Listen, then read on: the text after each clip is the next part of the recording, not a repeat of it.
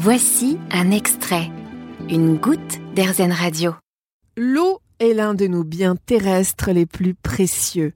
Elle nous hydrate, nous lave, nous nettoie à l'intérieur comme à l'extérieur. Notre corps en est composé à 70% et si l'on est sûr de tenir plusieurs jours sans manger, on sait que sans eau, notre pronostic vital est engagé. Toutes les cellules de notre corps sont gorgées d'eau. C'est l'eau intracellulaire. L'eau dans laquelle elle baigne est donc extracellulaire. Faisons une mise au point sur l'eau minérale par exemple.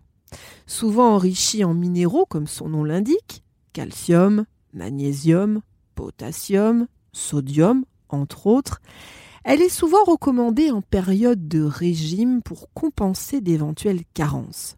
Seulement voilà, une eau minérale n'est pas une eau anodine. Elle ne convient pas à tout le monde et peut même, dans certains cas, faire travailler plus que nécessaire des reins fragilisés.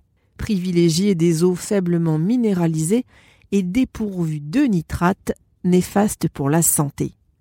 Pour les adolescents, souvent réfractaires à l'eau pure, proposez-leur des variantes avec un peu de jus de citron ou une feuille de menthe, rendez le moment de s'hydrater moins ennuyeux. Que ce soit pour bébé, ado, adulte ou senior, l'eau nettoie l'organisme et draine les déchets et toxines qui seront éliminés par les urines. On estime aujourd'hui à un litre et demi par jour en moyenne d'eau à consommer, soit l'équivalent à peu près de 8 verres dans la journée. Tout à fait faisable. L'eau est une denrée précieuse, je le disais, qui risque de se raréfier dans les années à venir et qui deviendra sans doute plus convoitée que l'or.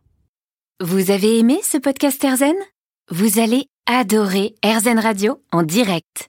Pour nous écouter, téléchargez l'appli Erzen ou rendez-vous sur erzen.fr.